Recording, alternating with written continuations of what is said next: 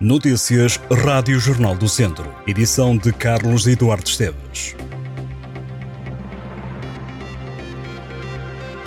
Está decidido, Portugal vai a votos a 10 de março. O Presidente da República dissolve o Parlamento. As eleições legislativas antecipadas estão marcadas para 10 de março. Marcelo Rebelo de Sousa referiu que os partidos foram claramente favoráveis à dissolução da Assembleia da República.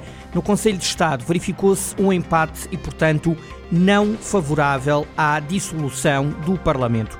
O chefe de Estado anunciou que vai adiar o processo formal de demissão do governo por decreto para permitir a aprovação e entrada em vigor do Orçamento do Estado para 2024. Numa comunicação ao país, partir do Palácio de Belém, em Lisboa, Marcelo Rebelo de Sousa anunciou que vai dissolver o Parlamento e convocar eleições legislativas antecipadas mas com a garantia da indispensável estabilidade económica e social que é dada pela prévia votação do Orçamento de Estado, antes mesmo de ser formalizada a exoneração do atual Primeiro-Ministro em inícios de dezembro. A via verde coronária do Centro Hospitalar Tondela Viseu voltou a funcionar 24 horas e a apoiar ainda outras unidades hospitalares da região e sim vai ficar até ao final deste mês de novembro. Além de dar resposta aos mais de 500 mil utentes que serve, o Centro Hospitalar Tondela Viseu também dará apoio à Unidade Local de Saúde da Guarda e ao Centro Hospitalar Universitário Cova da Beira. Este regresso à normalidade a funcionar 24 horas surge depois da unidade hospitalar ter informado que em novembro a via verde coronária estaria inativa durante 12 dias.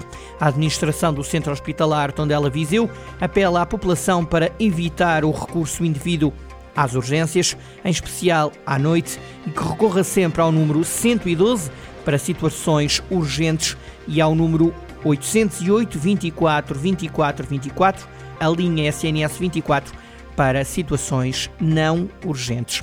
Ainda no tema da saúde, o presidente da Câmara Municipal de Viseu voltou a abordar o estado da saúde na região.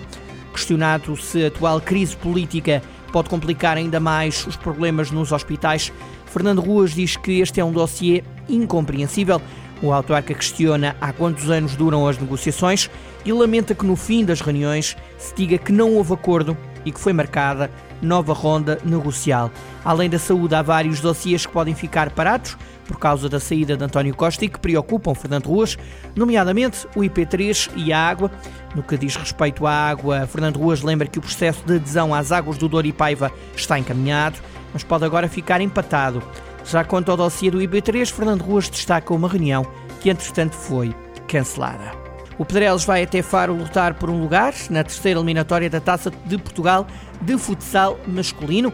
A equipa do Conselho de Mangualde parte esta sexta-feira à tarde para o sul do país e joga este sábado às quatro da tarde. Em declarações ao Jornal do Centro, o treinador do Pedrelos, José Luís Vinícius, afirma que o pensamento da equipa mangualdense está na vitória depois de uma viagem longa.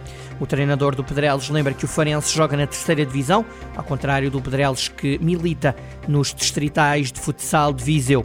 O técnico explica que o ponto forte do Pedrelos é ter um grupo bastante unido e reconhece que a Taça de Portugal pode dar mais visibilidade ao Pedrelos e ao futsal distrital. Neste início de época, o Pedrelos ganhou quatro jogos e perdeu um na divisão de honra da Associação de Futebol de Viseu.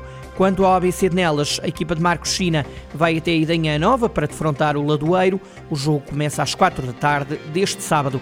Na terceira eliminatória da taça já está o Viseu 2001 que ficou isento. Na Taça de Portugal de Futsal Feminino, há derby agendado em Viseu.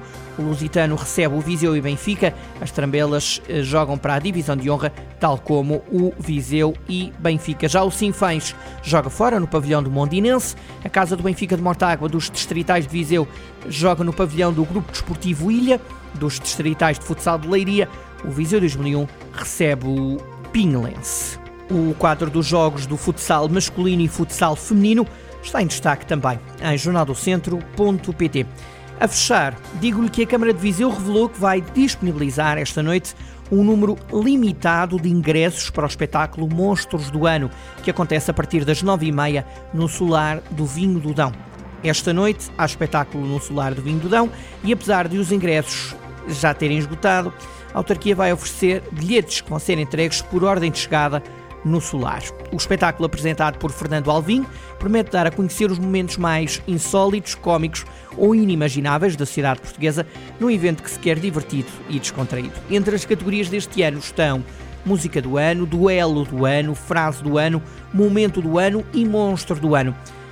Há já nomeados Cristina Ferreira, Marcelo Rebelo de Souza, Cristiano Ronaldo, Jorge Jesus, José Milhazes, Cátia e Alma Aveiro estão entre estes nomeados. Já nos antigos vencedores dos Monstros do Ano constam Cristina Ferreira, Bruno Carvalho, João Araújo, antigo advogado José Sócrates e Francisco Moita Flores.